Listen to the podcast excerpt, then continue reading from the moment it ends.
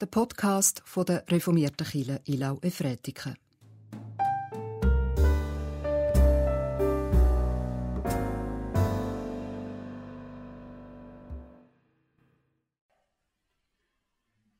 Ich freue mich, dass ihr da seid, dass ich lernen kann und über eine Bibelstelle, die für mich eine der wichtigsten, von, von der, nicht der wichtigsten, von der liebsten geworden ist. Ich werde beten zum Anfang.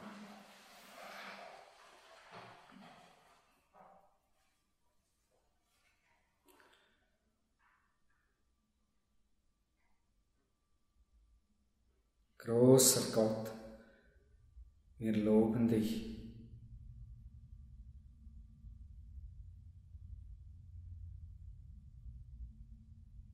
Du, der Schöpfer bist von dieser ganzen Erde, von dem ganzen Erdkreis, wo dich bewundert und dir dankbar ist, wo an vielen Orten Menschen zu dir beten, am Abend oder sei es ihnen morgen. Dir danken wir, dass wir zusammenkommen dürfen und über dein Wort nachdenken. Und wir bitten dich, dass es eingreift in unser Denken, in unser Leben und uns erneuern und reformieren. Du weißt, dass wir dich nötig haben. Du weißt auch, wo noch eine Not ist, eine Hoffnung. Du kannst alles geben, so wie du willst. Dein Wille möge geschehen. Dir zur Ehre, uns zum Heil. Ich bitte wir dich auch für all unsere Gemeindeglieder. Du weißt, was sie jetzt sind. Wir bitten dich über die Stadt und Gemeinde Ilnau-Efretiken, dass du den Menschen nachgehst und uns deinen Frieden ins Herz legst. Amen.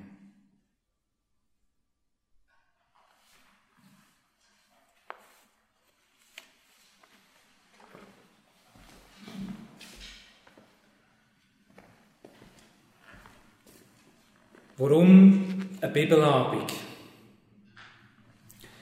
Ich denke, dass das Auslegen vom Bibelwort, dass das etwas vom Wichtigsten ist, eine der wichtigsten Aufgaben im Pfarramt.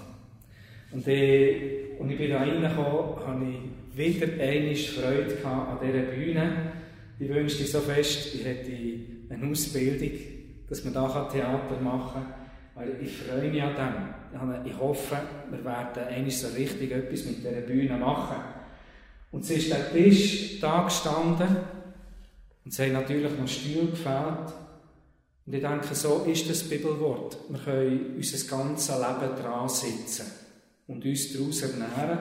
Ist das schon als ein Kleinkind, das von den Eltern und von anderen zugesprochen bekommt, was sie eben da drinnen gelesen haben, an Geschichten oder an Weisheit.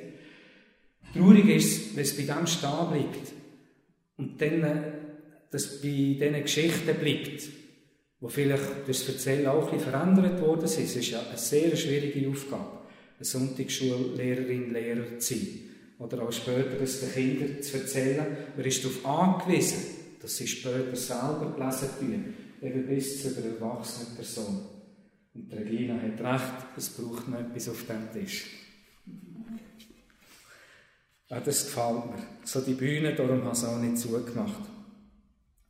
Ich finde es auch wichtig, dass man in der Bibel innen forscht, weil das Theologie ständig erneuern tut. Oder unser Denken äh, über Gott, über Jesus Christus, über den Heiligen Geist. Und das ist nötig. Weil es kommt bei uns Menschen immer wieder in Schieflage hinein. Bei uns als Einzelne oder auch in Familien, in ihrer Verwandtschaft, auch in ihrer Kirchengemeinde oder in ihrer ganzen Generation, ihrer Zeit. Manchmal sind es grossartige Entdeckungen, die über Jahrhunderte die Menschen prägen und manchmal eben auch Verfälschungen, die über Jahrhunderte den Menschen Mühe und Schwierigkeiten bereiten. Dabei wäre es so einfach. Man kann es selber lesen. Man kann selber nachher studieren. Wenn wir heute über den Epheserbrief lesen, die Haustafeln über Mann und Frau finde ich etwas vom Spannendsten, was es gibt. Der Mann ist das Haupt der Frau. Und wenn man sich an dem stört, dann muss man nur den Vers vorher lesen. Warum wird er immer abgeschnitten?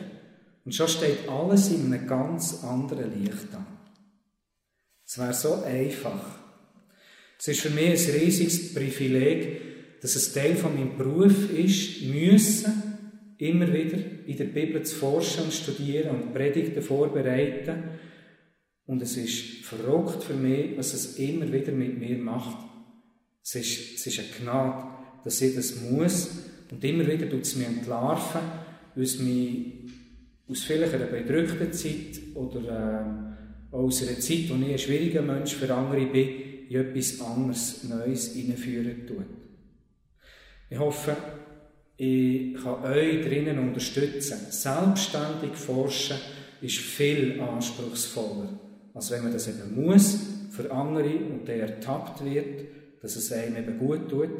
Ich werde euch in diesem Sinne unterstützen. Und auch Lust machen. Der Epheserbrief. Wenn wir den in die Hand nehmen, das erste Wort ist Paulus, Apostel Christi Jesu durch Gottes Willen. Der Absender ist also der Paulus. Der Paulus, er ist in der Diaspora geboren, sagt man. Das Wort das bedeutet Zerstreuung. Gemeint sind die aus dem jüdischen Volk, die nicht in Israel, in Jerusalem selber aufgewachsen sind, sondern wo eben aus der Vertreibung heraus, wegen der Tempelzerstörung oder aus anderen Gründen, sich über den Erdkreis verteilt haben und in der Zerstreuung, in der Diaspora leben. Und so eben auch der Paulus, er ist in Tarsus in Zilizien, das ist die heutige Türkei, geboren und er ist dort der Bürger gesehen. Lesen wir in der Apostelgeschichte, der Paulus ist also ein Römer. Ein waschechter Römer. Er hat das Bürgerrecht gehabt, er hat es wahrscheinlich von seinem Vater geerbt. Und wer das römische Bürgerrecht hatte, hat hohe Privilegien gehabt, wenn er ist verurteilt wurde oder ins Gefängnis geworfen wurde. Man hätte ihn ein anders müssen behandeln. Und wenn es um eine Todesstrafe gegangen ist, dann hat es nur der Kaiser dürfen beschließen. Das heisst, so jemand hat nach Rom müssen gebracht werden. Und das ist auch der Grund, warum dass der Paulus am Schluss von Jerusalem auf einem langen Schiffsweg, Seeweg bis nach Rom ist gebracht worden. Das Ende von Paulus ist uns unbekannt. Wir wissen es aus den biblischen Schriften nicht. Vermutlich ist er eben in Gefangenschaft tatsächlich gestorben. Es ist uns nicht überliefert, ob einfach eine Krankheit oder ob es der Beschluss vom Kaiser war. Aber das Bürgerrecht, wie ein Mensch in der Welt innen, was im Geist und verwurzelt ist, auch das kann Gott nützen und hat ihn von Jerusalem nach Rom gebracht. Es steht im Philipperbrief, er ist am achten Tag beschnitten worden von seinem Leben, aus dem Volk Israel, aus dem Stamm Benjamin, ein Pharisäer. Er sagt in Apostelgeschichte, oder wird geschrieben, dass er in Jerusalem später aufgewachsen ist, dass er von Gamaliel I. in der Torah, das ist ein berühmter Pharisäer, ist unterwiesen worden und er ist stolz darauf, ein Pharisäer, ein Schriftgelehrter zu sein. Ein Eiferer für Gott. Er ist überzeugt, Juden sollen nach der Torah leben. Und hat auch aus dem heraus die ersten Jesusgläubigen äh, verfolgt. Und später ist ihm nachher gelehrt worden, was die Torah-Observanz, also das Hören auf Torah, was das bedeutet. Es hat nicht bedeutet, dass Torah keine Rolle mehr gespielt hat. Ganz im Gegenteil. Aber eben anders, als er gemeint hat. Er ist also aus dem Stamm Benjamin, der berühmteste aus dem Stamm Benjamin, das ist der König Saul, der Shaul, der erste König. Das bei uns hat er einen negativen Beigeschmack, der Saul, auch wegen gewissen Sprichwörter. Heute in Israel werden Kinder äh, nach dem Namen Shaul, äh, wird fast gesagt, tauft, benannt. Das bedeutet, das ist etwas wert. Das war der erste grosse König. Und seine Eltern, die ja sich nach dem gleichen Stamm ableiten tun, aus dem Stamm Benjamin, haben ihn also nach dem grossen ersten König benannt, der Saulus. Er eben äh, äh, latinisiert. Als zweiten Namen haben sie ihm Paulus, griechisch, gegeben. Und das Wort Paulus, das bedeutet der Kleine. Ich weiss nicht, wie viel sich die Eltern überlegt haben. Einerseits der erste große König, der Saulus, und zum zweiten Namen der Paulus. Er hat sich eine lange erste Zeit als der Saulus genannt und hat dann später den Namen gewechselt. Es hat für ihn eine neue Bedeutung bekommen. Und man kann viel aus diesen Namen auch herauslesen. Es zeigt auch, oder Saulus, römisch, Paulus, griechisch, hellenistisch, äh, er hat die verschiedenen Völker schon in seinem Namen innen verbunden. Und wenn ich jetzt würde fragen, aber darum frage ich nicht, ab wann hat er sich denn Paulus genannt, dann würde ziemlich sicher jemand sagen, nach seiner Bekehrung. Ich weiß nicht, warum wir das einander so weitergeben. Es stimmt nicht. Also, ihr könnt die Apostelgeschichte lesen. Äh, und dann hat er da die Bekehrungsgeschichte Damaskus und er wird fließig weiterhin der Saul genannt. Der Saulus. Nein, sondern das Spannende ist, der Ort, wo er den Namen wechselt, von Saulus zu Paulus, vom ersten Vornamen zum zweiten Vornamen, das ist, wo er einem römischen Paulus begegnet. Einem höheren, ihm das Evangelium erzählt, der sich bekehrt.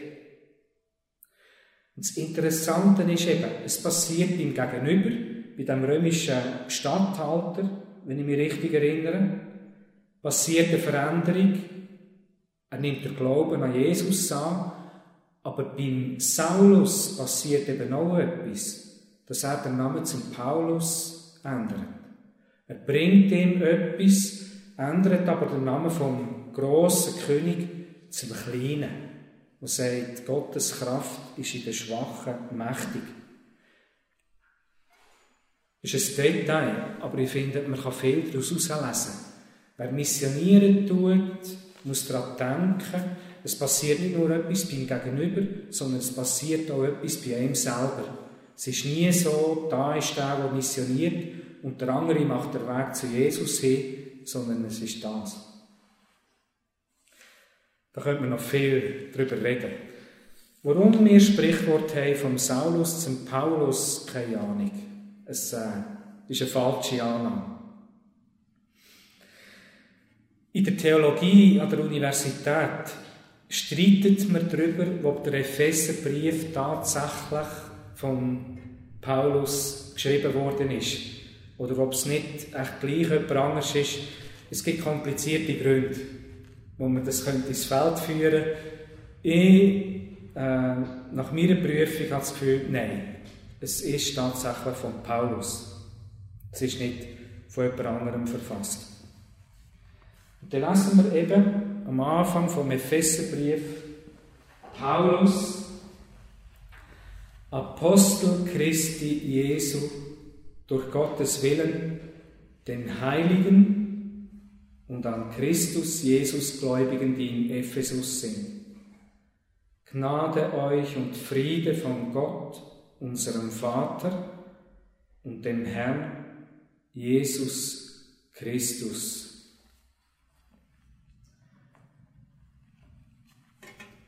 In dieser Zeit, wenn man einen Brief hat geschrieben hat, man da nicht einfach irgendwie geschrieben, sondern so, wie ich das noch in der Primarschule gelernt habe, dass es ganz klar ist, wie der anfängt und wie er aufhört, dass es ganz deutliche Regeln hat.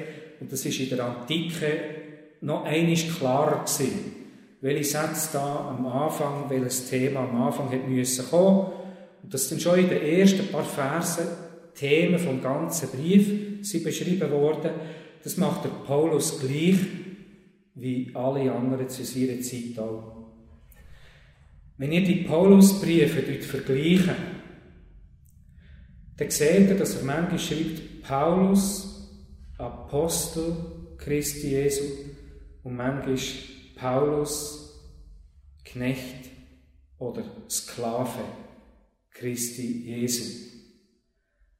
Und dann je nachdem, was im Brief vorkommt, merkt man, er muss sich auf seine Autorität berufen. Ich bin dann auch ein Apostel, der sich auf Jesus kann zurückführen kann. Oder er tut betonen, ich bin ein Knecht. Ich diene Gott. Apostel Christi Jesu durch Gottes Willen, das ist also eine hohe Autorität, die er über den Epheserbrief stellt, dass er die Aufgabe hat, den Brief so zu schreiben, wie er es macht. Wer ist der Adressat, der Empfänger? Den Heiligen und an Christus Jesus Gläubigen, die in Ephesus sind.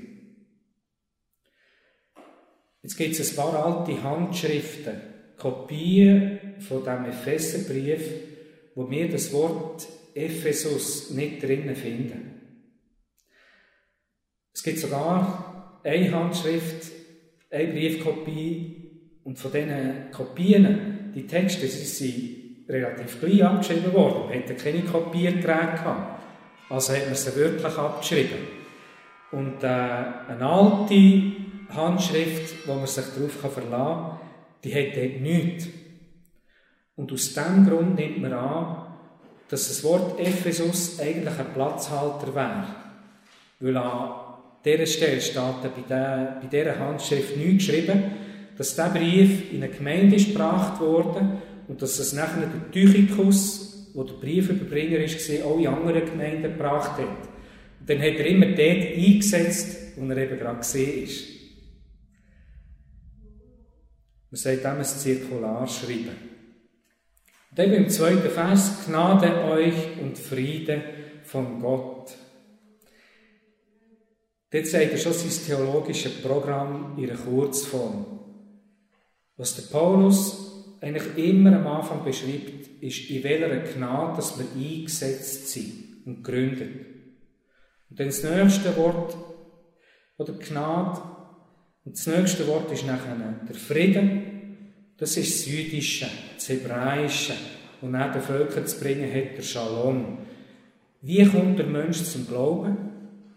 Durch Gnade. Es ist ein Geschenk. Und wie soll er nachher das Leben führen? In Shalom, in Frieden, in Frieden mit Gott. Die Briefe, die kann man analysieren. Die haben alle Strukturen. Und äh, das ist höchst spannend. Und es gibt einen Professor für Neues Testament, der heißt Peter Wick in Bochum, der hat eine Bibelkunde geschrieben. Und in dieser Bibelkunde, das ist ein dünnes Heftchen, dort hat es lauter Strukturen aus dem Neuen Testament. Peter Wick, Bibelkunde, Neues Testament, das lohnt sich, wenn einem so ein bisschen die Strukturen interessieren. Im Brief schreibt er, er sei ein Gefangener des Herrn Darum nehmen wir an, dass er diesen Brief aus Rom, aus der Gefangenschaft, schreibt. Die Adressaten, denen, die er schreibt, merkt man, es sind Heidenchristen. Es müssen Gemeinden sein, eben wie Ephesus, wo eben nicht in Jerusalem, er tut sich nicht an Juden in erster Linie adressieren, sondern an, an solche, die später sie dazukommen. Eben an Nationen, an die Heidenen. Wir erfahren aus dem Schluss vom Brief, der Tychikus tut uns den Brief überbringen und wir erfahren auch, dass der Tychikus ihnen erzählt hat, wie dass es dem Paulus geht. Ja, dummerweise steht nicht, wie das ihm eben gegangen ist, sondern es ist nur gestanden, der Tychikus wird euch erzählen, wie dass es mir geht. Ja. Die Struktur vom Brief, er hat einen Anfang, das ist das erste Kapitel, und er hat ein kurzes Briefende. Und zwischen dem Anfang und dem Ende hat es drei Teile. Und zwar kann man über den ersten Teil den Titel setzen, Sitzen. Das ist eben die Gnade. In was hat uns Gott eingesetzt? Wo sitzen wir drin? Über den zweiten Teil kann man schreiben, wandeln, gehen und über den dritten nachher stehen. Da heißt es eben am Anfang in dem ersten Teil sitzen. Er hat uns mit auferweckt und mitsitzen lassen in der Himmelswelt in Christus Jesus. Das sind wir Gäste. Das ist das Geschenk. In dieser Gnade sind wir einfach drinnen. Gott hat Frieden mit uns gemacht. Wir müssen keinen Friedensvertrag mehr aushandeln, sondern das ist passiert. Wir dürfen nur noch Ja oder Nein zu dem sagen. Das ist das, Kapitel 2, Kapitel 3, in dem sitzen wir fest. Und darum ist dort in diesen beiden Kapiteln auch ständig die Indikativform, sagt man dem, steht ständig, so ist es, so ist es, so ist es. Und dann später wechselt es. Dass der Paulus uns anfängt zu sagen, und so sollte er sein. So sollte er es machen. In Befehlsform, im Imperativ. Erster Teil 2 und 3, in was wir eingesetzt sind. Und dann sollen wir nicht damit zufrieden sein, sondern dann geht es um die Frage, wie sollen wir jetzt mit dem leben? Und da kommt immer wieder das Wort vor, wandeln, wandeln. So wandelt nun wie würdig beschreibt er, wandelt in Wahrheit, wandelt in Liebe, wandelt als Kinder des Lichts, wandelt als Weise. Da kommt die Haustafel. Und ich im Trauring habe mit der Elisabeth das Wort Mysterium, wo in der Haustafel und im Epheserbrief immer wieder vorkommt. Der Epheserbrief redet von einem Mysterium. Das, ist das griechische Wort. Wir übersetzen es mit Geheimnis. Und im Unterschied zu unseren Geheimnis, wo wir heute darüber reden, wenn wir das Geheimnis verraten, dann ist es kein Geheimnis mehr. Geheimnis in dieser Zeit meint etwas, wo man darüber reden kann und es bleibt ein Geheimnis. Das Mysterium ist zum Beispiel das Abendmahl. Wir können schon sagen, Christus ist am Kreuz für uns gestorben. Wir können sagen, sein Blut wäscht uns rein. Wir können sagen, im Abendmahl haben wir an diesem Anteil. Wir können darüber reden, aber es bleibt ein Geheimnis. Wir können es nicht bis ins Letzte erfassen, was das bedeutet. Und im Epheserbrief wird auch gesagt, ein Mysterium umschrieben, nämlich im zehnten Vers von dem ersten Kapitel, das Mysterium ist, eines der Mysterien, dass in Christus alles zusammengefasst wird. Mann und Frau und Juden und Heiden, die Völker, alle Verschiedenheit, alles Heterogene, wo eigentlich auseinanderstreben tut. Christus kann in sich innen alles zusammenfassen. Und ich denke, das kann man in unseren Kirchengemeinden noch immer sehen. Oder? Was führt Junge und Alte und SP und SVP und was uns auch immer wieder verschieden macht? Was führt uns zusammen? Es ist, dass wir an Christus glauben. Das ist das, was uns zusammenfasst. Am letzten Sonntag haben wir über diesen Teil geredet, ähm, wandelt in Wahrheit. Das ist Epheserbrief, Kapitel 4, ab Vers 23, wo es heißt, wenn ihr zornig seid, oder die, die am Sonntag oder den Podcast gelost haben, eigentlich heisst es, seid zornig, aber sündigt nicht. Sehr eindrücklich gesehen, die Bibelteilenden haben es sehr geschätzt, das Gewicht geben, einzelne Worte, und dann auch die, die noch zwei oder drei Wörter dazu gegeben haben. Und es war schon eine Predigt. Wunderbar, ich habe das sehr geschätzt. Also, eingesetzt, sitzen, wandeln und dann eben stehen. Und was ist da? Es sind nur ein paar wenige Verse. Es ist am Schluss die Waffenrüstung, die dort beschrieben wird. Und was ist jetzt zwischen dem Sitzen und zwischen dem Wandeln Scharnier? Das, was beides miteinander verbindet.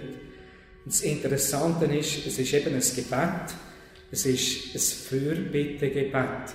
Und in unserem Jahresthema, in diesem Abba, innen, sind wir auch in dieser Fürbittezeit innen. Und wenn ich da anfange zu lesen, dann wird es mir jedes Mal warm ums Herz. Deshalb beuge ich meine Knie vor dem Vater. Darum büge meine Knie. Von dem jede Vaterschaft in den Himmel und auf Erden benannt wird oder seinen Namen empfängt. In der Neue Zürcher Übersetzung heißt, von dem jedes Geschlecht im Himmel und auf Erden seinen Namen empfängt. Was soll das bedeuten? Jedes Geschlecht oder in der Genfer Übersetzung jede Familie. Was soll der Sinn sein? Und so bedeutet eben all das. Geschlecht, Familie, Vaterschaft. Die Elberfelder, das ist der Ausdruck, die Text, tut mit Vaterschaft übersetzen. Ich denke, es ist die richtige Übersetzung, dass Paulus schreibt, ich büge mein Knie vor dem Vater, von dem hat jede Vaterschaft im Himmel und auf Erden seinen Namen. Alles, was sich auf dieser Erde Vater nennt oder Vaterschaft übernimmt, muss sich am Vater sein von Gott messen.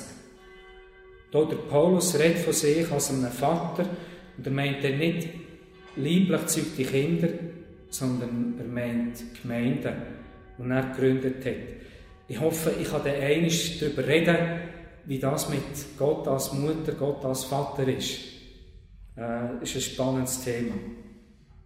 Also es wird, er tut sich fest, da der Paulus auf die Vaterschaft berufen, es soll also etwas gestiftet werden, etwas zeugt werden von Gott, etwas Neues. Deshalb beuge ich meine Knie. Er beugt sein Knie. Der Befehl sagt beide. Er beugt sein Knie. Ich sehe einen römischen Soldat, der einem Kaiser huldigen der Paulus Gott. Oder jemand beugt sein Knie, jemand macht sich schwach und verletzlich. Er tut die Macht anerkennen er zeigt, dass er dieser Macht dienen will. Ich beuge meine Knie vor dem Vater. Er tut sich beugen, um von dem wieder aufgehoben zu werden. Das bedeutet, wir reden hier über ein Scharnier, wo der Paulus im Epheserbrief zwei Kapitel lang, lang schreibt, in was dass wir eingesetzt sind. Wir verlieren immer wieder den Anschluss an die Gnade, an das Ganz urtümliche Vertrauen. Und dann geht es ums Wandeln. Und es geht ums Leben und den Lebensvollzug. Und zwischen dem braucht es ein Scharnier. Also zwischen dem Sitzen braucht es erst ein Beugen, bis man nachher anfangen zu laufen. Warum tut Paulus beten?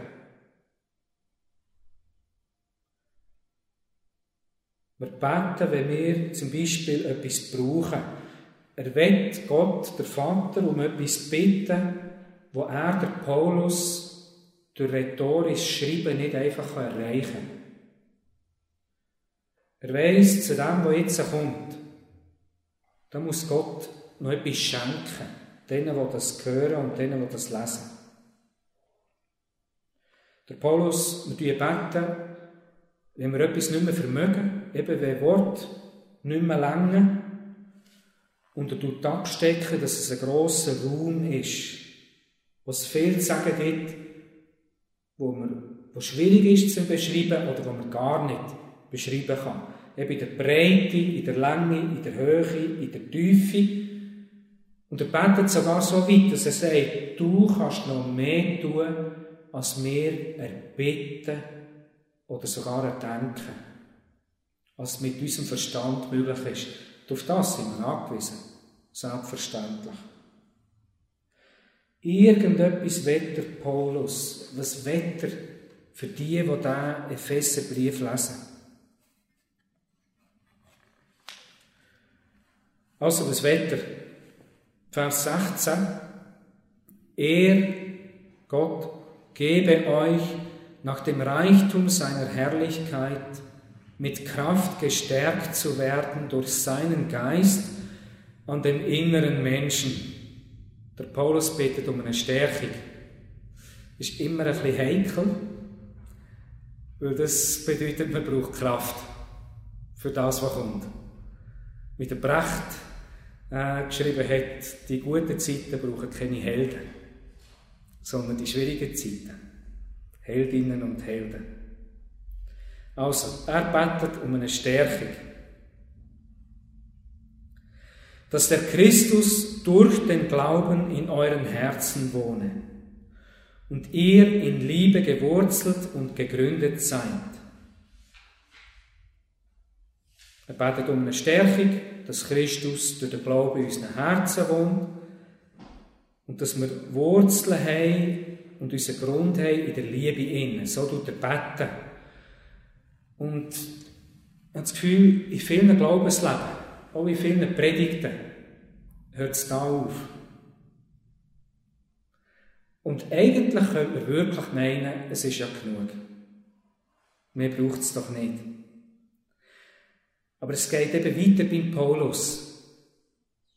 Da ist der Brief nicht fertig. Und es kommt nachher der große Teil mit dem Wandeln, mit dem Laufen, mit dem Gehen. Es ist eben noch nicht das Ziel, es ist noch nicht erreicht, sondern es ist die Voraussetzung, die Gnade.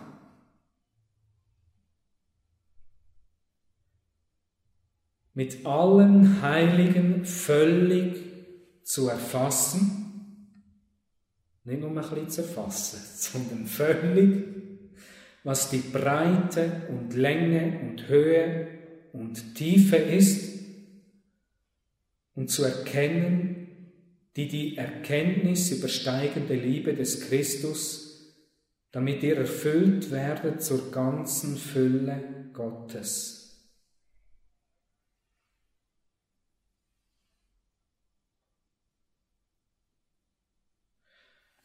Es steht nicht geschrieben, erfüllt werden mit Liebe und immer noch mehr Liebe und noch mehr Liebe und noch mehr Liebe, sondern es steht geschrieben in dem 19. Vers, die Liebe zu erkennen. Es geht also nicht darum, vollpumpet zu werden mit Liebe, sondern es geht um eine Liebeskompetenz, um zu begreifen und zu verinnerlichen, was das mit dieser Liebe soll. Und ihr wisst das, es gibt im Griechischen, auch im Latinischen verschiedene Formen, Wörter für Liebe. Das ist natürlich da die Agape, Liebe, gemeint. Es ist die Liebe, die sich verschenken kann, ohne zurückzuerwarten. Es ist die, die sich opfert, ohne dass es ein bitteres Opfer ist. Das ist etwas ganz Wichtiges. Es ist die, die sich opfern kann, ohne dabei zu wütig, ohne dabei wütig zu werden. Zum Beispiel am Kreuz. Und ist klar, das grosse Vorbild darin ist Christus. Der Paulus betet dafür, dass wir die Liebe von Christus erkennen können, wo jede Erkenntnis übersteigt. Wenn da eine Lehrerin oder ein Lehrer den Aufsatz, den Brief lesen dann würde sie das wahrscheinlich rot anstreichen und schreiben, das geht nicht. Man kann nicht etwas erkennen, wo die Erkenntnis übersteigt. Das ist ein Satz, ein Vers, der in sich einen Bürzelbaum machen tut. Aber er hat ja eben schon vorher darum gebetet, wo ist jetzt das geschrieben? Mehr über die Massen, mehr, nein, nachher, als wir bitten oder erdenken, als wir uns vorstellen können. Wie kann man etwas erkennen, das die eigene Erkenntnisfähigkeit übersteigt? Wie ist das möglich? Und wir sagen es so salopp und wir sagen es richtig, da hilft nur noch beten. Ja, und darum betet der Paulus. Darum braucht es an dieser Stelle im Brief ein Gebet. Und offensichtlich hat die Erkenntnis von der Liebe, die Liebeskompetenz, die Liebesfähigkeit eben nicht mit einer Zapfsäule zu tun, wo man gepumpt wird, sondern hat zu tun mit einem grossen Raum, der aufgespannt ist. Breite und Länge und Höhe und Tiefe. Und die Eindeutung von dem ist, das ist das Leben. Und noch viel mehr darüber aus. Das ist unsere Zeit, es ist die himmlische Welt, alles miteinander verbunden. Und der Paulus will, dass wir nicht einfach in dieser Gnade sitzen, die uns geschenkt ist, wo wir uns darauf dürfen verlassen, darauf dürfen vertrauen, sondern wir sollen auch gehen und wandeln. Das ist das, was jetzt dann kommt, aber es ist schwierig. Es ist ein grosser Raum, ein weites Feld. Und er wird uns mit dieser Liebesfähigkeit in das hineinschicken. Was ist wichtig für die Liebesfähigkeit? Dass man so richtig wütig kann sein kann ist ein Punkt. Da habe ich am Sonntag darüber predigt. Also, bei der Liebe ist man schnell auf einer schiefen Bahn. Oder? Wo man so äh, eine gespannte Schulter hat und eine knirschende, knirschende Zähne, um etwas unter der nächsten Liebe-Teppich zu kehren. Also, der Paulus bittet Gott, dass er uns beim Leben, beim Wandeln, beim Gehen durch das Leben stärkt, im Sitzen, dass wir eingesetzt sind, das ist der 17. Vers, gewurzelt in Liebe, gegründet. Aber dann geht es weiter, damit ihr imstande seid, mit allen Heiligen völlig zu erfassen. Und ist natürlich nicht ein Punkt im Leben gemeint, sondern das völlig zu erfassen, das braucht das Menschenleben für das. Und eben nicht nur eine Lebensphase, sondern das ganze Leben durch. Und als Pfarrer habe ich das Privileg, das mitzubekommen, was es bedeutet, wenn Menschen ein Leben durch die Bibeltexte können und sehen, wie sich das verändert und wie das an Reichtum zunimmt wie auch eine Bitterkeit hineinkommen, es ist immer wieder eine neue Herausforderung.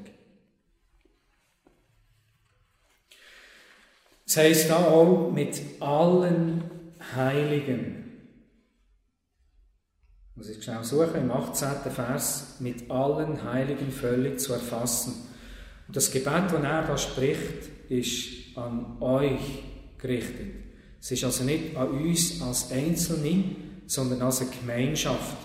Das ist einer der Gründe, warum wir eine Kirchengemeinde brauchen, weil wir eben alleine auf eine schiefe Bahn kommen können. Und weil wir den Widerspruch oder den Zuspruch von den anderen brauchen. Erkenntnis und Gemeinschaft, das gehört zusammen.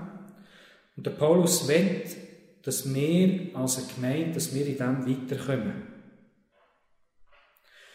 Und jetzt kommt es ganz mühsam. Was ist eben das Training für so eine Liebeskompetenz? Was ist das beste Training, der beste Trainingsraum? Es ist dort, wo es schwierig ist. Es ist dort, wo es mühsam ist und einen herausfordern tut. Und wenn man so Kirchengemeinde oder unsere menschlichen Tendenzen anschaut, dann merkt man immer wieder, wir haben das Bedürfnis, gleich zu schaden. Wir haben das Bedürfnis, Interessengrüppli zu machen. Grüppli, wo die Leute möglichst ähnlich und gleich sind und haben die Hoffnung, dass es dort drinnen möglichst friedlich bleibt. Und dann ist es nicht einmal in diesen homogenen äh, Grüppli der Fall. Und das ist eine grosse Stärke, die auch etliche Vereine haben. Aber uns ist es auch gegeben, dass wir ganz verschiedene Menschen bei uns zusammenkommen und zusammenfassen. Der Epheserbrief ist der Brief vom grossen Mysterium, wie all die Verschiedenheit kann ihre Einheit zusammengefasst werden. Und das bleibt das Geheimnis, oder auch wenn man darüber redet. Weil manchmal, oder nicht nur manchmal, können wir Verschiedenheiten nicht überwinden. Und darum, wir leiden schon an dem, dass eine Kirchengemeinde auch immer wieder mühsam und schwierig ist. Aber das ist das Tröstliche, wenn ich die Paulusbriefe lese, dann merke ich, er redet ja genau in das hinein, in diese Schwierigkeiten. Und wer die Schwierigkeiten um jeden Preis beseitigen will, wer die Verschiedenheit in einer anderen Form lösen will, der kommt garantiert auf eine Schiefung an. Dort wird etwas schräg.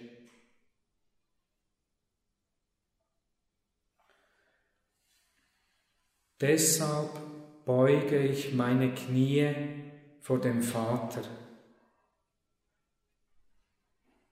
Der Paulus er kann nicht nur rhetorisch überzeugen, Gott muss etwas schenken. Den Menschen, die zulassen die gehört haben, in was sie eingesetzt sind, welche Gnade das nicht geschenkt ist, aber wo es nachher darum geht, dass sie, wie sie sich in Streit verhalten. Oder dass sie schauen, dass eben zu jedem geschaut ist. Und der Thomas Sigrist hat uns die eindrückliche Geschichte heute erzählt. Die Geschichte, ich nehme an, die einen kennen sie, oder vielleicht alle, wo einer in die Hölle und in den Himmel geschickt wird so ein bisschen karikiert.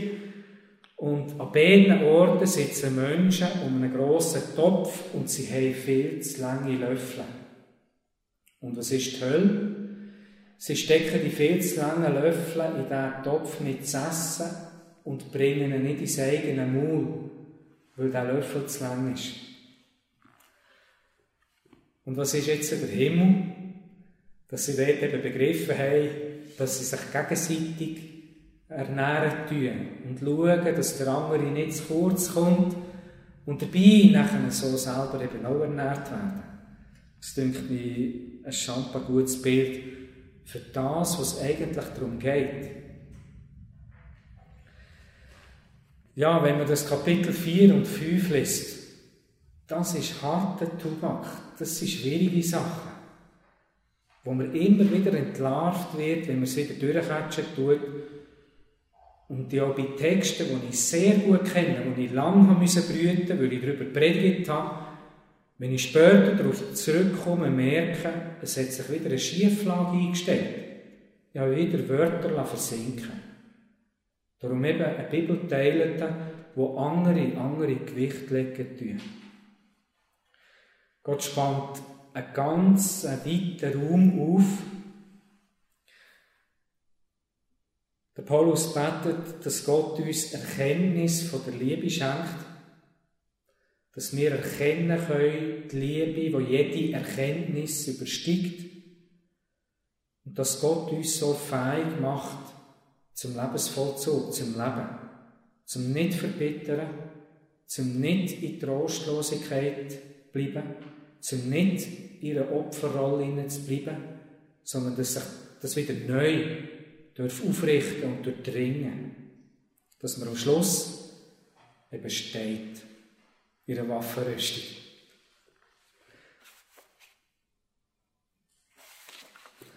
Das ist die wunderbare Stelle aus dem Epheserbrief, aus dem dritten Kapitel. Ich hoffe, ihr habt etwas mitgenommen von dem. Da habe ich eine Aufnahme gemacht und die stelle ich natürlich online stellen, dass wir äh, das nochmal darauf zurückkommen kann.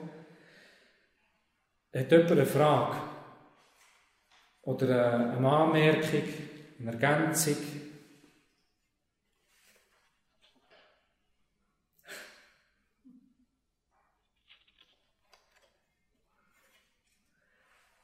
Ich freue mich auch, wenn man mehr Gedanken, die man hat, oder auch, wenn sich das weiter verwandelt hat, wenn man mir das zukommen lässt. Und wenn das ein halbes Jahr später ist, freue ich mich sehr über Briefpost. E-Mail ist auch in Ordnung, aber da komme ich sowieso schon viel über. Ich freue mich über Reaktionen, ich freue mich über Fragen, ich freue mich über Widerspruch, über alles. wir müssen uns einander zumuten. Das, Wandeln bedeutet vor allem das. Und wenn wir uns einander nicht mehr zumuten tun, dann wird es in unseren Kirchen ganz still werden. Da haben wir jetzt ein bisschen Erfahrung in der Corona-Zeit, wie, das, wie trostlos das ist.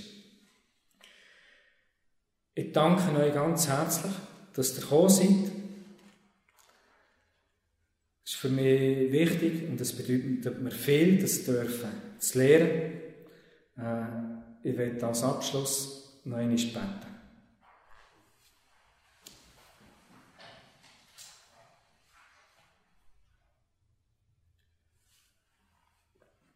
Treue Gott,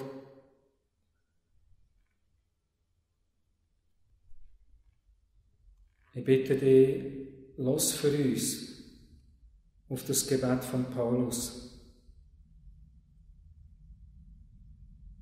Du weißt, wie das Wandeln, das Miteinander auskommen, das einander zumuten, Kirchengemeinde sein, dass es auch immer wieder schwierig ist.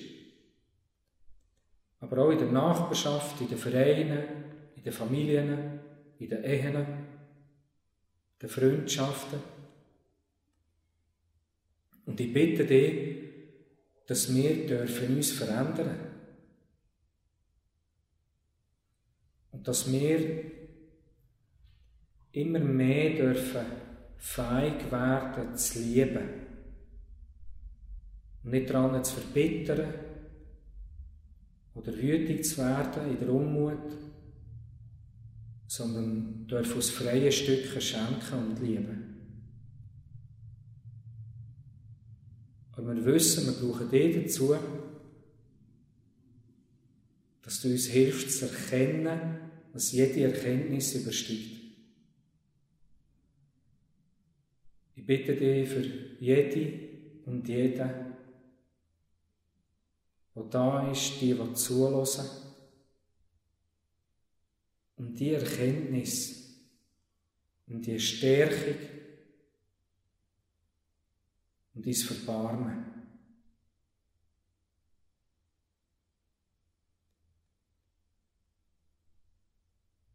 Im Namen von Gott dem Vater, dem Sohn Jesus Christus und dem Heiligen Geist. Amen.